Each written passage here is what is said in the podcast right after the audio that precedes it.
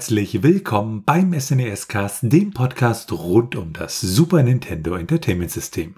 Mein Name ist Florian. Und mein Name ist Felix. Und bevor wir zum Thema der heutigen Episode kommen, noch ein paar kurze Errata. Also Errata sind ja immer so Sachen, wenn man halt feststellt, man hat irgendwie einen Fehler gemacht oder Blödsinn erzählt, dass man dann ja, da sehen wir uns immer auch in der Pflicht, das dann entsprechend zu korrigieren oder richtig zu stellen, weil wir das irgendwie wichtig finden, weil es irgendwie schade, wenn man irgendwie drei Folgen vorher vielleicht an einer Stelle irgendwie was erzählt hat, was nicht richtig ist und das dann auch nie korrigiert. Und deshalb sind uns diese Errata auch immer relativ wichtig im Podcast. Und ähm, bei Harvest Moon hatten wir da eins, zwei ja, Ungenauigkeiten beziehungsweise auch ein Versprecher. Da ging es ja einmal darum, dass sie dann noch ein Jahr Zeit bekommen hatten, nachdem ähm, die Firma gekauft wurde, weil sie ja Konkurs gegangen ist. Und es war vielmehr so, dass sie praktisch so viel Budget noch bekommen haben, dass es dann für die Leute, die dann noch da waren, knapp ein Jahr gereicht hätte. Und sie sind dann auch nicht nach neun Monaten, wie wir in der Episode gesagt haben, fertig geworden, sondern nach sechs Monaten. Und dann hatte ich dort noch einen kleinen Versprecher. Wir hatten ja da von dem goldenen Ei geredet, dass man für 100.000 Goldmünzen verkaufen kann. Richtigerweise muss es an der Stelle 10.000 Goldmünzen heißen. Und was dann auch noch so eine kleine ja, Unschönheit war, wir haben über das äh, Sequel geredet, dieses episodische Sequel und haben ganz vergessen zu erwähnen, dass das für Satellaview war, also für diese Erweiterung des Super Nintendos, bei der ich über Satellit halt entsprechende Programme empfangen konnte. Und wenn ihr vielleicht auch mal irgendwo einen Fehler in der Episode entdeckt habt oder eine Ungenauigkeit, dann schreibt uns einfach am besten per Mail an info.snescast.de. Eine andere Sache, die uns ganz wichtig ist, wir haben einen neuen Unterstützer begrüßen dürfen auf Steady und hierfür wirklich nochmal ein ganz, ganz, ganz großes Dankeschön. Also wir freuen uns da wirklich riesig drüber und ja, das motiviert uns immer dann noch mehr, als wir sowieso schon motiviert sind, diesen Podcast zu machen. Und das ist halt toll, wenn man da entsprechende Unterstützung bekommt. Und deshalb nochmal wirklich Dankeschön.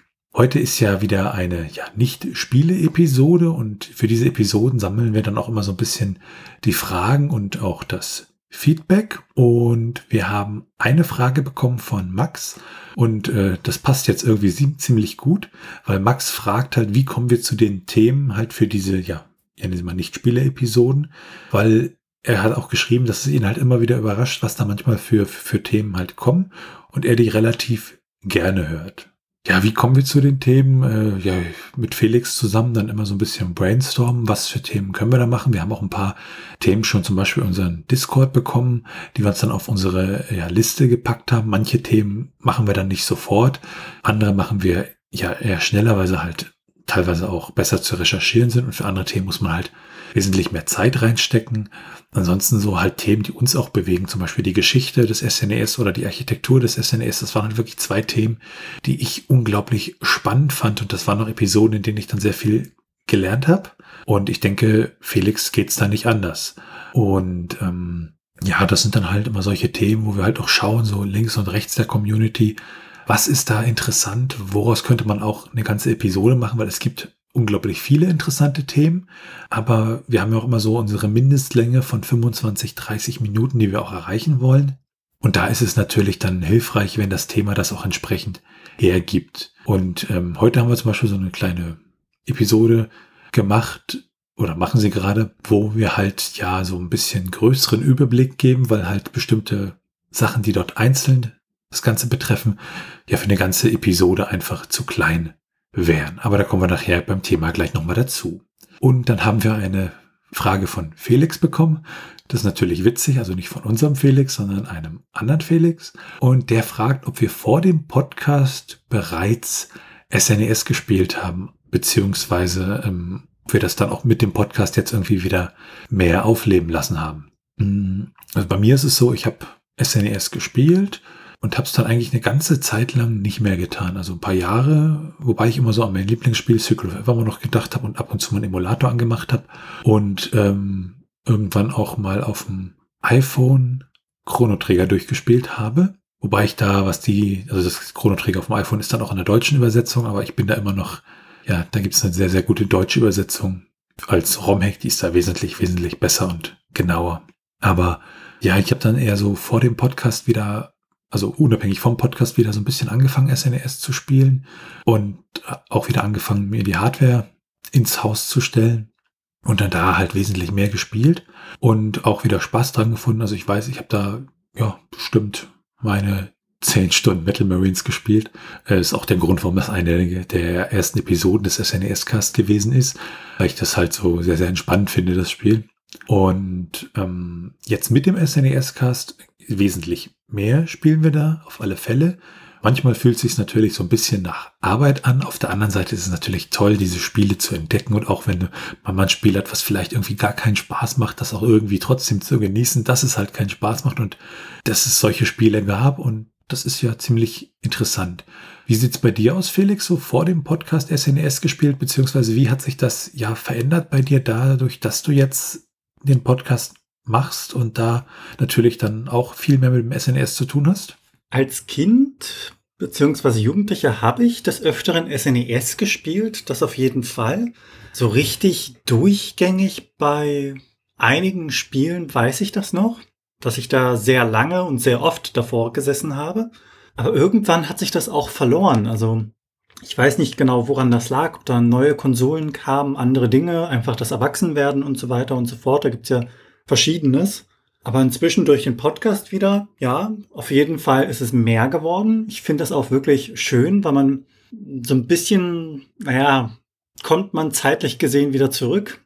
Und man lernt dann auch wieder neue Spiele kennen, die man sehr gerne spielt. Allerdings gibt's auch so eins, zwei Spiele, auf die man ja hätte verzichten können, aber ist trotzdem interessant, das mal zu sehen, beziehungsweise mal gespielt zu haben an sich. Und damit sind wir dann mit den Fragen soweit durch und wir haben noch ein bisschen Feedback bekommen. Ähm, Henry schrieb uns eine Mail und der hatte die Harvest Moon Episode gehört und hatte auch dann, ja, unser, ist unserer Empfehlung gefolgt und hat äh, Stadio Valley mal ausprobiert und ist begeistert. Also das freut uns natürlich erstmal grundsätzlich äh, ziemlich toll, dass dir das Spiel dann auch zusagt.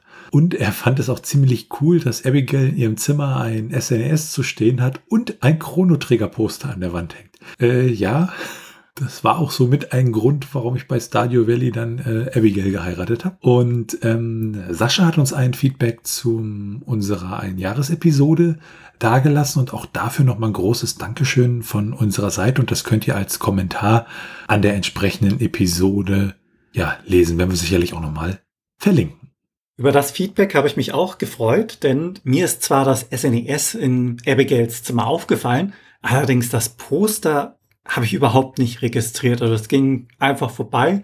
Dann habe ich das nochmal genauer angeschaut und stimmt, da hängt wirklich beides drin. Also einmal das SNES e und einmal das Poster. Und damit kommen wir zur heutigen Episode. Es geht um das Zubehör für das SNES. E also was gab es so zusätzlich für die Konsole noch dazu? Was wurde mit hineingelegt? Was konnte man sich zusätzlich kaufen? Schauen wir uns zuerst einmal den Hintergrund an. Wir hatten bereits in voranhergehenden Folgen einiges Zubehör behandelt, wie zum Beispiel die Schummelmodule, die es zum damaligen Zeitpunkt gab. Wir wollen heute einmal einen Überblick über das große Ganze geben. Also wir werden nicht überall ins kleinste Detail gehen, weil das würde den Rahmen an sich sprengen.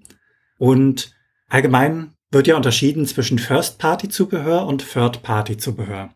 First-Party-Zubehör ist dabei einfach das Zubehör, das direkt von Nintendo stammt und Third-Party-Zubehör ist dann einfach das Zubehör, was von anderen Herstellern stammt, die nicht zu Nintendo gehören. Ja, und grundsätzlich kann man solches Zubehör eigentlich gut einteilen bzw. gruppieren. Da gibt es dann Erweiterungen des SNES. E es gibt viele Controller, die besagten Schummelmodule und dann noch eine Reihe anderer Geräte. Kommen wir zum Zubehör von Nintendo, also dem First-Party-Zubehör. Und dieses Zubehör schauen wir uns zuerst an, nicht mal unbedingt, weil es von Nintendo ist, sondern weil das Zubehör von Nintendo doch eine recht mh, hm, übersichtliche Liste noch ist und äh, ja, bei dem Third-Party-Zubehör dann wesentlich mehr Zubehör ja auf dem Markt war. Für das Super Nintendo gab es offiziell von Nintendo ein Cleaning Kit. Damit konnte man die Konsole und die Gamepacks reinigen. Man hatte ja praktisch, wenn man so ein Super Nintendo gekauft hat, Netzteil, ein Anschlusskabel, entweder für den Fernseher oder mit diesem Multi-AV-Kabel, wo dann entsprechend das Signal rauskam.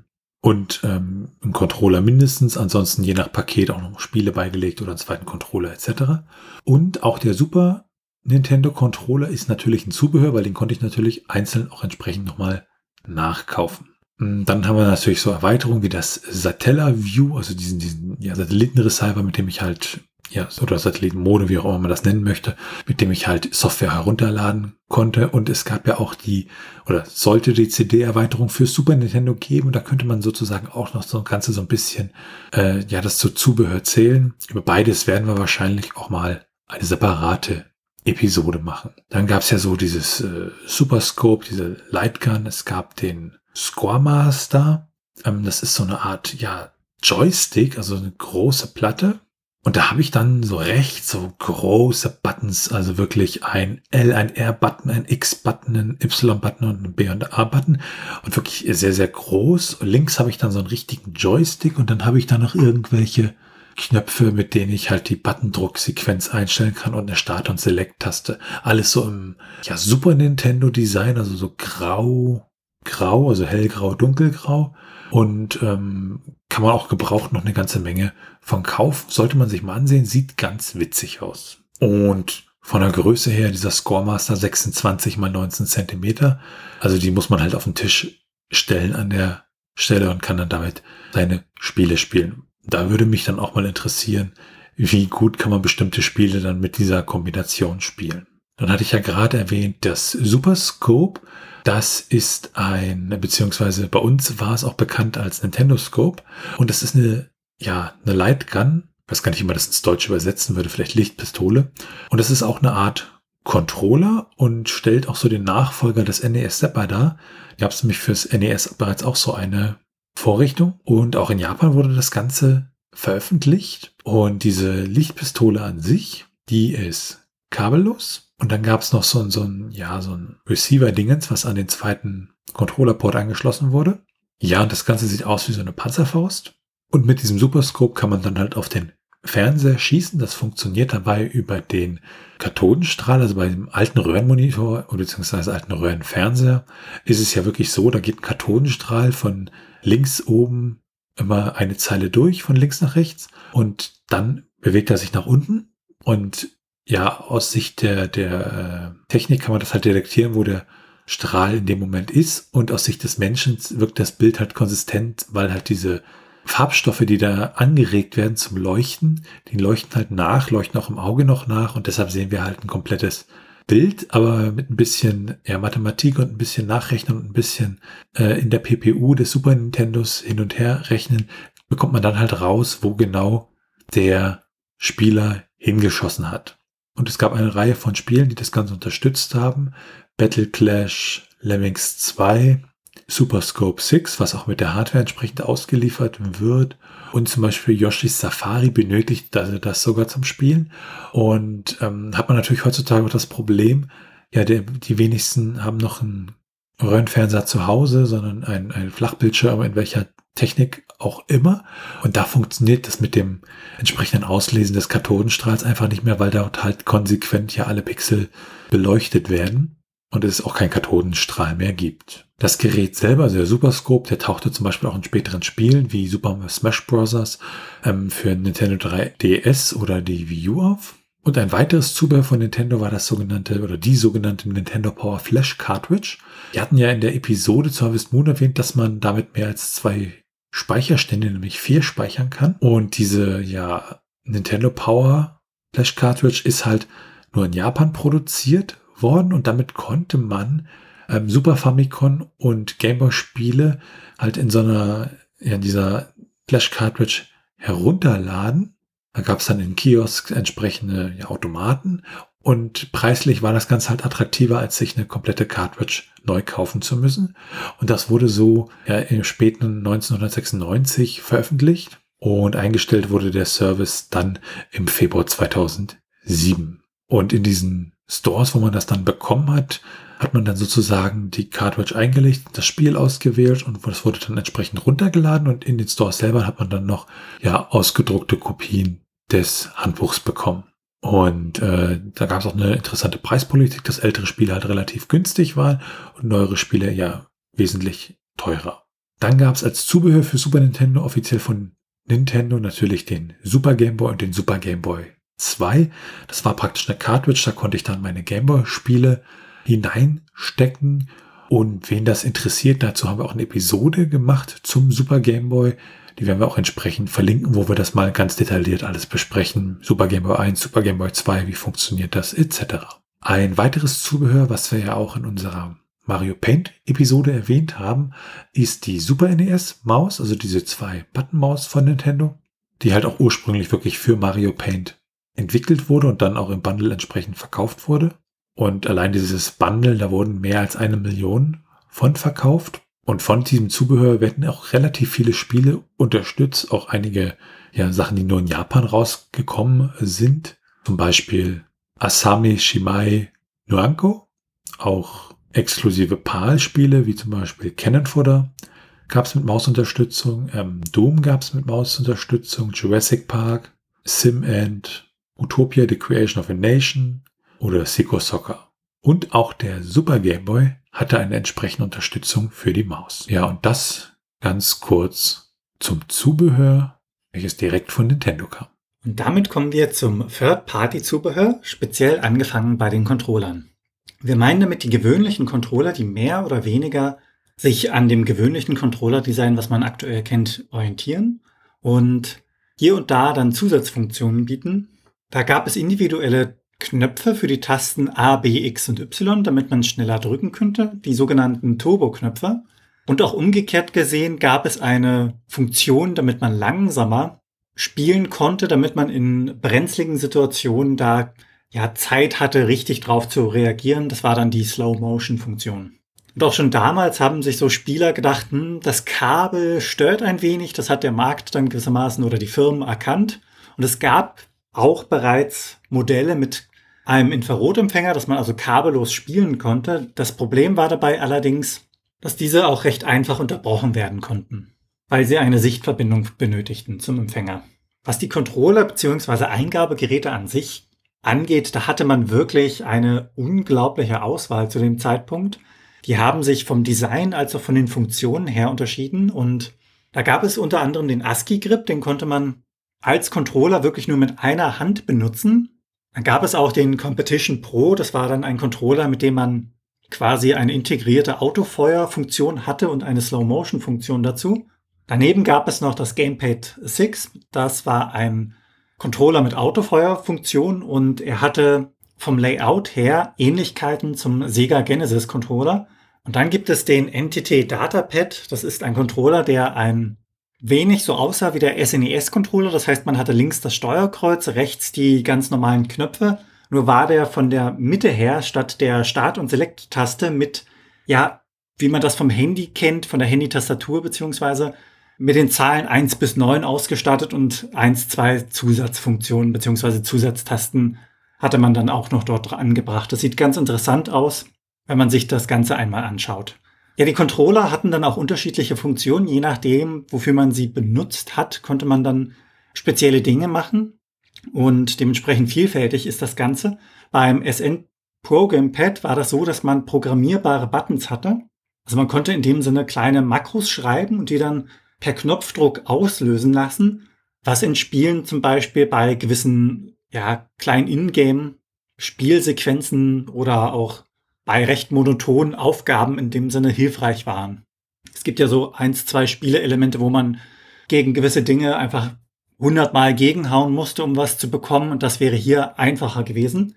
Und interessant ist auch zu erwähnen, dass das Ganze auch so ein kleines Display hatte. Und dann hatte man den Turbo Touch 360. Das war ein Controller, der so gewisse Ähnlichkeiten mit dem heutigen Steam-Controller hat. Da war es auf der linken Seite so, dass es dort ein Feld gab, gewissermaßen ein Achteck und das war berührungssensitiv. Auf der rechten Seite hatte man dann noch verschiedene andere Buttons. Das waren dann unter anderem der Start- und Select-Button, als auch die vier Buttons, wie man sie vom SNES-Controller kennt. Plus entsprechende Turboschalter, die mittig angebracht waren. Dieser Controller konnte sich leider nicht durchsetzen, weil er unter anderem von vielen Spielern als schlecht empfunden worden ist und der IGN-Redakteur Craig Harris hat ihn einmal als neun schlechtester Videospielcontroller eingestuft. Ja, und grundsätzlich, auch wenn der Controller ja sehr, sehr schlecht bewertet wurde, war die Idee dahinter eigentlich gar nicht so blöd, weil es war halt die Überlegung, ich muss dem Daumen nicht so, ja, viel Kraft aufwenden und bekomme dann auch irgendwie keine, ja, Verletzung am Daumen oder der Daumen ist dann irgendwie taub und das verbessert dann natürlich irgendwie den, den Komfort und ist gesünder für die Spieler. Äh, ja, hat sich bei dem Controller anscheinend auch grundsätzlich in der Controllerwelt nicht wirklich durchgesetzt, wo wir dann auch wieder so ein bisschen beim Steam-Controller wären. Neben diesen doch ja mehr oder minder gewöhnlichen Controllern gab es auch eine Reihe von wirklich sehr, sehr speziellen Controllern. Also die dann wirklich auch schon in Richtung außergewöhnlich ging. Und ein, zwei davon hatten wir auch in einigen Episoden auch schon mal behandelt. Da wäre zum Beispiel zu nennen der Better Up, also ein Baseballschläger. Und den hatten wir in der Episode über Cal Whipkin Junior Baseball behandelt. Ähm, dann gab es auch andere wie zum Beispiel den Controller äh, Max M16, also es war auch eine Lightgun für diesen Militärsimulator des Super Nintendos. Und auch dieses NTT Data Pad, was Felix von erwähnt hat, ist noch ein relativ ja, gewöhnlicher Controller, aber diese, dieses Datapad an sich dann ist doch relativ ja, schräg, wenn man das dann irgendwie sieht. Mm, ja, wenn man könnte auch Multitap, also diese, diese ja, Mehrfachsteckdosen für Controller könnte man irgendwie vielleicht zu den speziellen Controllern zählen, würde ich aber da an der Stelle eher rauslassen. Dann gab es den Barcode Battler. Das ist eigentlich äh, nicht wirklich ein Zubehör, sondern das ist so eine kleine Handheld-Konsole. Und ähm, wie es der Name schon sagt, äh, die kann halt auch Barcodes einlesen.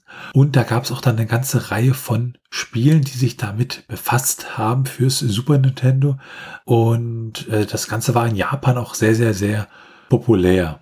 Eine weitere ja, Lightgun, die es gab, ist der Konami Justifier.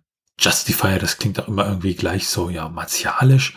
Und das wurde unter anderem in unterschiedlichen Versionen veröffentlicht fürs Mega Drive bzw. Genesis, auch für Super Nintendo und auch für PlayStation-Konsolen. Und die, ja, originalen Lightguns, die haben sich dann so ein bisschen an dem äh, Colt Python orientiert. Und gedacht war das Ganze für das Konami-Spiel Lethal Enforcers. Und da ist es dann so, es gibt da zwei Pistolen, eine blaue und eine pinke Pistole. Und die blaue Pistole wurde dann direkt an die Konsole angeschlossen. Und diese pinkfarbene Pistole, die war dann halt ja für den zweiten Spieler da, aber die wurde dann an die blaue Pistole angeschlossen. Und für Super Nintendo gab es dann auch wirklich nur das Spiel, was dann offiziell sozusagen diese Pistolen unterstützte. Dieses Zubehör funktionierte aber auch mit einigen anderen Spielen, die auf eine Lightgun gesetzt haben. Ein weiteres, wie ich auch finde, sehr großartiges Zubehör, eigentlich schon Zubehörsystem, ist ähm, das Miracle Piano Teaching System. Und das ist eine Art Keyboard-Lernschulen, Software- und Hardware-Geschichte. Das kam unter anderem raus fürs NES, das SNES, für den Macintosh, Amiga, den Sega Genesis und auch äh, DOS-PCs und wurde gebaut von äh, The Software Toolworks. Man hatte bei diesem System halt ein Keyboard, entsprechende Verbindungskabel, ähm, auch Pedale und entsprechende Software. Und die Idee dieser ganzen Geschichte war es halt, dass der Nutzer damit das Klavier spielen lernen konnte. Daneben konnte das auch eingesetzt werden. Dann gab es dann ein Spiel, das nannte sich Roboman, um halt auch spielerisch damit ja Spiele steuern zu können.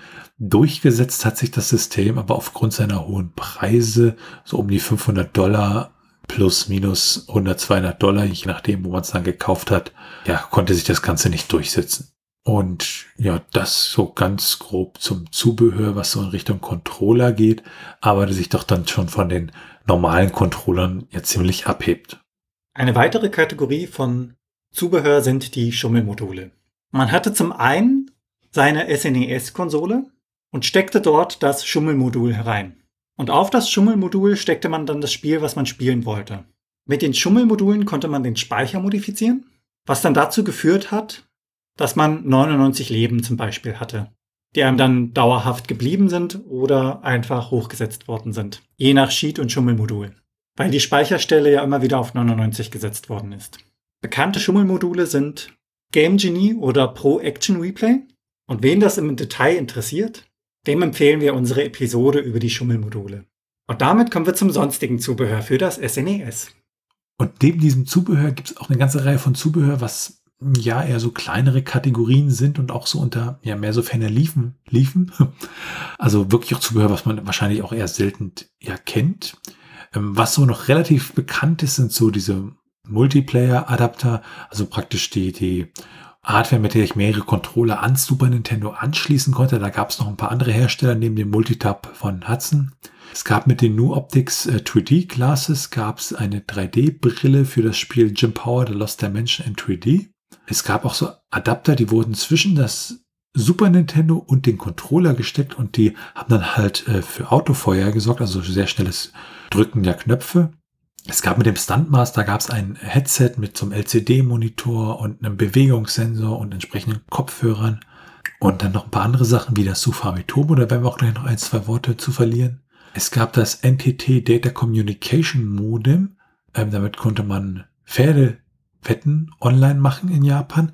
Und dafür brauchte man zum Beispiel auch diesen, diesen Controller mit diesem, diesem Pad. Ähm, und dann gab es noch ein paar andere Sachen, die gucken wir uns gleich nochmal im Detail an. Was es dann auch noch gab, wenn ich sozusagen ein Spiel aus Amerika oder Japan in Europa zum Beispiel hatte, dann brauchte ich einen entsprechenden Importadapter, also den man dann da hineinstecken konnte, um halt das entsprechende Spiel in meinem lokalen Super Nintendo spielen zu können. Also das ist wie bei den Schummelmodulen, wurden die halt zwischen die Konsole und das Spielmodul gesteckt und dann entsprechend das so manipuliert haben, dass das Spiel dann ja mehr oder weniger gut lief. Ähm, dann gab es auch damals schon das Zubehör äh, ROM-Dumper, also Sachen, womit ich die ROMs auslesen konnte, was teilweise dann auch genutzt wurde, um halt Spiele für Super Nintendo ja zu programmieren im Sinne von das Ganze als Development Kit zu benutzen. Und auch dazu haben wir schon mal eine Episode gemacht im SNES-Cast über ROM-Dumper. Auch das werden wir mal verlinken. Ja, das Sufami Turbo ist halt ein System, also eine Cartridge, die wird hineingesteckt und in diese Cartridge kann man wieder so kleinere Cartridges reinstecken und das hat sich äh, Bandai dann entsprechend von Nintendo absegnen lassen und hat dann sozusagen ja eigene Spiele herausgebracht. Also die Idee war da auch, dass man ja dann als Hersteller diese Spiele günstiger herausbringen konnte, als wenn man die großen Cartridges für Super Nintendo herstellen musste. Und dann gab es als Zubehörteil noch das äh, Super 8 und das Super 8 wurde auch unter dem Namen Tristar veröffentlicht. Ähm, war nicht von offiziell von Nintendo lizenziert, und war ein System, mit dem man sozusagen auf dem Super Nintendo NES-Spiele spielen konnte. Die hatten dann halt so ein NES on a Chip in ihrer Cartridge drin und das wurde mit dem SNES-Slot verbunden und damit war es dann möglich, ja, die alten 8-Bit-NES-Spiele zu spielen, was ja auch so ein bisschen, äh, ja, äh, diesem Rückwärts-Kompatibilitätsgedanken, den man auch beim Super Nintendo in der Entwicklung hatte, aber dann aus Kostengründen verwerfen musste. Ähm, wen das interessiert, die Episode Geschichte des SNES, die wir da hatten. Da gehen wir da ein bisschen genauer drauf ein. Interessant an diesem Super 8 Adapter war auch, es gab da nicht nur ein, ein äh, ja, Kontakte für das NES, sondern auch für Super Nintendo Spiele. Das heißt, man musste diesen Adapter nicht ständig äh, zurückbauen, sondern konnte damit auch Super Nintendo Spiele spielen. Diese Emulation beziehungsweise in dem Sinne die die die das kompatibel machen mit dem Super Nintendo eher, weil eine Emulation an der Stelle ist es ja nicht wirklich, funktionierte ja bei einigen Spielen relativ gut, bei anderen Spielen eher nicht. Und es gab auch dann teilweise Probleme mit der Grafikausgabe, zum Beispiel, dass die Helligkeit nicht stimmte und solche Geschichten. Dann gab es auch für Super Nintendo den Turbofile Adapter und äh, Turbofile ist so ein ja, Markenbegriff von, von, von ASCII. Das ist also ein externes Gerät zum Speichern von Spielständen und das hauptsächlich für die entsprechenden Spiele von Eski, also äh, die ganze Derby Stallion Reihe ab dem zweiten Teil zum Beispiel oder auch Tactics Ogre. Und damit war es halt möglich, die Spielstände da halt extern zu speichern. Dann gab es den Voicer Coon. Ähm, das war eigentlich nur ein Infrarottransmitter, das heißt, der konnte Infrarotsignale empfangen und aussenden. Und die Idee dahinter war, dass dieses Infrarotsignal einen entsprechenden CD-Player wie eine Fernbedienung steuern konnte, ihn anmachen konnte, die entsprechende äh, äh, Song auswählen konnte. Und dann gab es da einige Spiele, nämlich ähm, Angelique Voice Fantasy und EMAT Volume 1 bis 3. Und die Idee, neben den Spielen gab es dann dazu auch CDs und die wurden dann sozusagen ja über diese Hardware dann angetriggert und passend zum Spiel abgespielt. Dann gab es X-Band, das war so eine Art, ja, Netzwerk, um halt die Spiele miteinander zu verbinden für Genesis und Super Nintendo System. Und es gab auch eine Reihe von Spielen, die das unterstützt haben, zum Beispiel Doom, Mortal Kombat 3, Man NFL, Super Mario Kart, Street Fighter 2. Und darüber lohnt sich wahrscheinlich auch wirklich, ähm, ja, mal eine extra Episode zu machen, weil das Thema doch ziemlich, ziemlich interessant ist und auch bei uns zumindest relativ unbekannt ist. Und daneben gibt es auch noch mehr rund um die Konsole, wie zum Beispiel Lösungsbücher, aber die würden wir jetzt eher nicht zum Zubehör des Super Nintendos zählen. Neben diesem zeitgenössischen Zubehör von damals gibt es auch heutzutage wirklich noch Zubehör für Super Nintendo, was wirklich ja frisch und neu hergestellt wird. So gibt es zum Beispiel Nachbauten der SNES-Maus. Es gibt kabellose Controller, die dann nicht auf Infrarot sitzen, sondern auf Technologien wie Bluetooth oder 2,4 Gigahertz Funk. Es gibt Flashcards wie das Everdrive oder das ST zu SNES, also Cartridges, wo ich die ich ins Super Nintendo reinpacke und die sich dann ähm, mit einer SD-Karte gefüttert werden und da die entsprechenden ROMs drauf liegen und ich dann mit einer Cartridge halt ja sehr viele SNS-Spiele spielen kann. Es gibt Verlängerungskabel für die Controller. Wenn man dann nicht auf kabellose Controller sitzt, hat man ja doch das Problem, die Fernseher in der heutigen Zeit, die sind einfach wesentlich, wesentlich größer und ich brauche dann auch etwas mehr Sichtabstand und das Originalkabel eines Super Nintendo Controllers, das ist dann halt irgendwann vorbei. Es gibt Ersatzteile, also zum Beispiel für Controller, äh, Teile zum Auswechseln dieser Kunststoffmatten, die da drunter den Knöpfen sind. Man kann Verpackungen für Spiele kaufen oder Leerverpackungen. Es gibt auch äh, von der Firma 8BitDo eine Reihe von Controllern und Bausätzen und auch äh, Retro-Receiver. Das heißt, die steckt man dann wirklich da, wo der Controllerport ist. Und die setzen dann zum Beispiel das Signal auf Funk wie Bluetooth um oder 2,4 Gigahertz Funk. Und dann kann man da ganz toll ja mit spielen und hat das ganze kabellos und kann dann zum Beispiel bei den Bluetooth-Varianten beliebige Controller an Super Nintendo anschließen. Äh, wobei da die Produktvielfalt von 8-Bit-Do in den letzten Jahren ein bisschen rückläufig gewesen ist. Ist die Frage, ob das dann mit der Chipkrise zusammenhängt oder weil zum Beispiel Nintendo gesagt hat, hier hört mal auf, SNES-Controller zu verkaufen. Weil eigentlich haben die wirklich sehr, sehr gute auch SNES-Controller Lookalike Nachbauten gebaut, die wirklich großartig sind. Ich habe davon auch ein paar hier zum Beispiel. Also wirklich schade, dass es da nicht mehr Auswahl gibt aktuell. Dann gibt es auch, was anscheinend gerade so ein gefühlter Trend ist, so transparente Gehäuse-Kits. Also wo ich mein Super Nintendo auf ein transparentes Gehäuse umbauen kann, was vielleicht schön aussieht, aber ich weiß immer nicht, ob es gut ist, äh, ja, seine Konsole dann und die Elektronik da drin entsprechend mit, mit UV-Strahlung und Sonnenlicht zu bestrahlen. Aber es gibt auf alle Fälle auch heute noch wirklich aktuelles Zubehör. Damit meine ich jetzt nicht neue Spiele, sondern wirklich Zubehör für Super Nintendo, die auch heutzutage noch produziert wird und vielleicht auch so ein bisschen in der ganzen Geschichte, dass man halt Retro-Sachen heute noch mehr zu schätzen weiß, da auch ja sich erweitert in Zukunft. Und damit kommen wir zur Meinung. Also ich persönlich, ich wünschte, wir hätten diese Episode nie gemacht, weil es jetzt weiß ich, dass es da Zubehör gibt, was ich unbedingt haben möchte, von dem ich aber wahrscheinlich nicht mal wüsste, wozu ich das dann brauche. Aber ja, es sind einige wirklich sehr interessante Sachen da. Also zum Beispiel diesen, diesen, diesen Joystick von Nintendo, diesen offiziellen, dieses große Ding, was man sich auf den Tisch stellt. Also das hat's mir dann doch schon angetan. Ich weiß nicht, wie praktisch das ist, aber ich würde es unbedingt gerne mal ausprobieren. Also das wird wahrscheinlich demnächst mal bei eBay ja aus Versehen in meinem Warenkorb landen. Ansonsten ist es wirklich ziemlich toll zu sehen, was es damals fürs SNES e auch so herauskam und so Sachen, die man als Kind auch wirklich nicht gehört hat. Zum Beispiel dieses ganze X-Band-System oder dieses Musiksystem. Das sind wirklich Systeme, wo ich sage, wow, das, das finde ich schon ziemlich eindrucksvoll, auch wenn wir da technisch heutzutage weiter sind. Aber dass es das überhaupt gab, also das, das ist so zubehörtechnisch, wo ich echt sage, richtig toll und gefällt mir und ähm, also zubehörmäßig gibt's da echt sehr, sehr schöne Sachen und auch controllermäßig, wo ich sagen muss, den einen oder anderen Controller, den gucke ich mir da vielleicht auch nochmal im Detail an. Wie sieht das bei dir aus, Felix? Wenn man da wirklich so reingeht und überhaupt sich mit dem Thema beschäftigt, weil ich bin ja eher jemand, der die spielerische Seite kennt und nicht so die technische, dann merkt man doch, dass es da wirklich enorm viel Potenzial noch gibt und eins, zwei Dinge, da habe ich auch so geschaut und dachte, hm, müsste man ja eigentlich mal ausprobieren.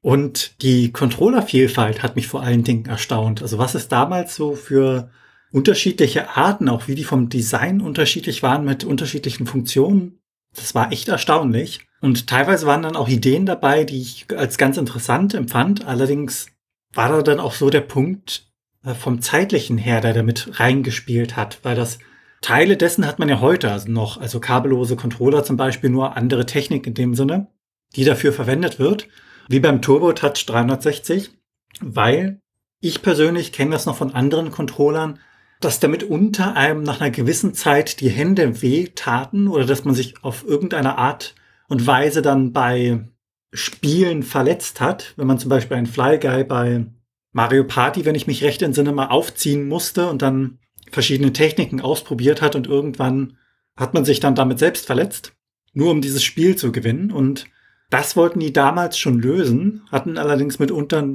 nicht wirklich die technischen Voraussetzungen dafür. Das ist wirklich ein Thema, was mich interessiert. Und ich finde das auch wirklich schön, dass es das heute noch gibt, also dass das in dem Sinne noch lebendig gehalten wird, dass es da noch Zubehör gibt, was man sich kaufen kann, teils original, teils nachgebaut. Und damit sind wir am Ende dieser Folge vom SNES Cast. Wenn ihr Fragen, Anmerkungen, Themenvorschläge oder Kritik habt, dann könnt ihr uns gerne schreiben per Mail an info@snescast.de und gerne auch ja, Ideen zu unseren ja nicht Spielefolgen und ihr könnt uns auch gerne auf unserer Webseite unter den einzelnen Episoden Kommentare zu diesen hinterlassen. Bewertet uns bei Apple Podcasts und anderen Podcast-Portalen und natürlich könnt ihr uns auch persönlich empfehlen.